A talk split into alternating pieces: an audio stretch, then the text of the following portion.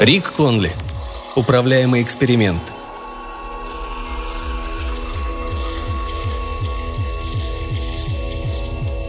Стоя на возвышении под ослепительным светом Юпитеров, пожилой человек устало говорил. «Я пригласил вас на пресс-конференцию, чтобы объявить, что ухожу с поста директора Американского института псионики». Аудитория, состоявшая из ученых и репортеров, возбужденно загудела. Как одному из основателей этой организации, мне не хочется покидать ее. Однако мое дальнейшее пребывание здесь может лишь бросить тень сомнения на работу честных людей. Дело в том, что недавно, стремясь продемонстрировать наличие определенных психических явлений, я совершил грех, непростительный для ученого – я намеренно манипулировал экспериментом, чтобы добиться желаемых результатов. Несколько недель назад я имплантировал в мозг крыс электроды, которые при поступлении энергии от генератора случайных чисел вызывают у животных в высшей степени приятные ощущения.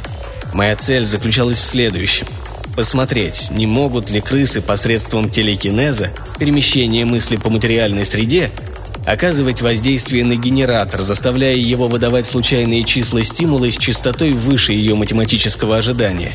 И почти сразу я доложил о достигнутых успехах. Налицо явное доказательство психических способностей. Однако затем...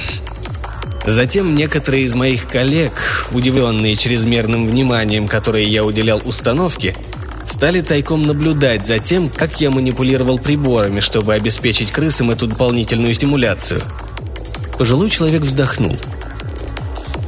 Почему я обманывал? Право не знаю. На самом деле, пока коллеги не представили мне доказательства, я едва ли отдавал себе отчет в том, что делаю. Вероятно, после того, как я всю жизнь честно занимался исследованиями, получая в лучшем случае неочевидные результаты, я вдруг подсознательно решил помочь эксперименту, чтобы подбодрить коллег и произвести впечатление на скептиков. Как бы там ни было, я очень сожалею, что запятнал репутацию нашего института. Я припоручаю свою работу более способным, более достойным доверия людям. Мне особенно приятно, что доктор Джон Коул обещал продолжить мои исследования с генератором случайных стимулов. Желаю вам удачи, Джон. Я знаю, что вы не потеряете контроля над собой, как потерял его я. Запертые в клетке одни в лаборатории, крысы визжали в экстазе, когда машина через вживленные в их мозг электроды периодически посылала сигналы возбуждения.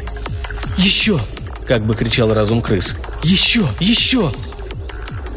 Но машина оставляла их требования без внимания. В соответствии с механическим капризом она дарила животным лишь краткие мгновения блаженства – и вдруг в поведении крыс появилась напряженность ожидания. «Человек! Идет человек!» Через несколько секунд доктор Коул отпер дверь лаборатории и вошел. Подойдя к экспериментальной установке, он с надеждой посмотрел на показания электронного счетчика. Увидев, что за последний час крысы не получили никакой стимуляции сверхсредневероятной, он испытал разочарование. Хорошо, что он здесь. Коул уставился на зверьков в клетке и вздохнул – Сделайте же что-нибудь, бездельники! Сделайте что-нибудь!» В этот момент крысы усиленно сосредоточились. Их мозг со скоростью мысли выпустил усики психической энергии. Глубоко проникнув в сокровенные уголки сознания Коула, эти щупальца-усики щекотали, волновали, не давали покоя. «Еще!» – как бы кричало сознание крыс. «Еще! Еще!» Сам того не осознавая, Коул повернул ручку на круговой шкале генератора случайных чисел – Сигналы возбуждения уже перестали быть случайными. Они поступали все чаще и чаще. Даже пребывая в высшей степени экстаза, крысы почувствовали, что это не тот же самый человек, на которого они воздействовали раньше. Тем не менее, это человек, а не машина, и им можно манипулировать. Крысы завизжали от восторга. Они снова управляли экспериментом.